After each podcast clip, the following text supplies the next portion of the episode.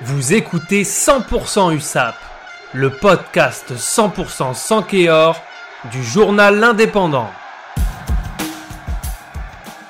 Jeudi 11 mars 2021, l'USAP a assuré sa cinquième victoire consécutive contre Aix-en-Provence en l'emportant 42 à 3 pour revenir provisoirement en tête du classement avant une semaine de repos bien méritée, clôturant un bloc de 5 matchs à rebondissement. Le chassé-croisé avec Van se poursuit en Pro D2 à 7 journées de la fin de la saison régulière. Pour cette 23e journée face aux Provençaux, qui restait sur 5 défaites consécutives, le trio des entraîneurs catalans Arletaz, Bastide, Freshwater avait effectué 5 changements par rapport à l'équipe du match précédent.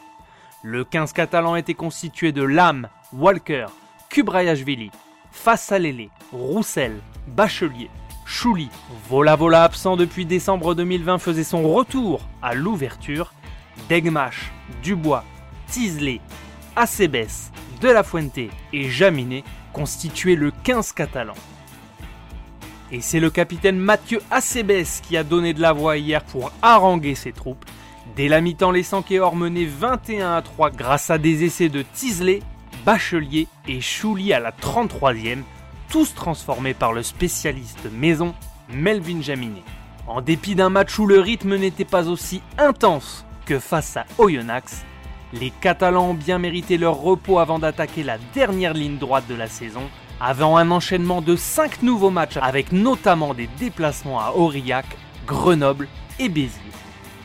Vola Vola en début de seconde mi-temps, Degmash 6 minutes plus tard et Pujol à la 67e ont apporté leur contribution à la victoire de l'USAP en inscrivant tous les trois un essai. Deux ont une nouvelle fois été transformés par Melvin Jaminet et un par Ben Volavola qui aura réussi son retour.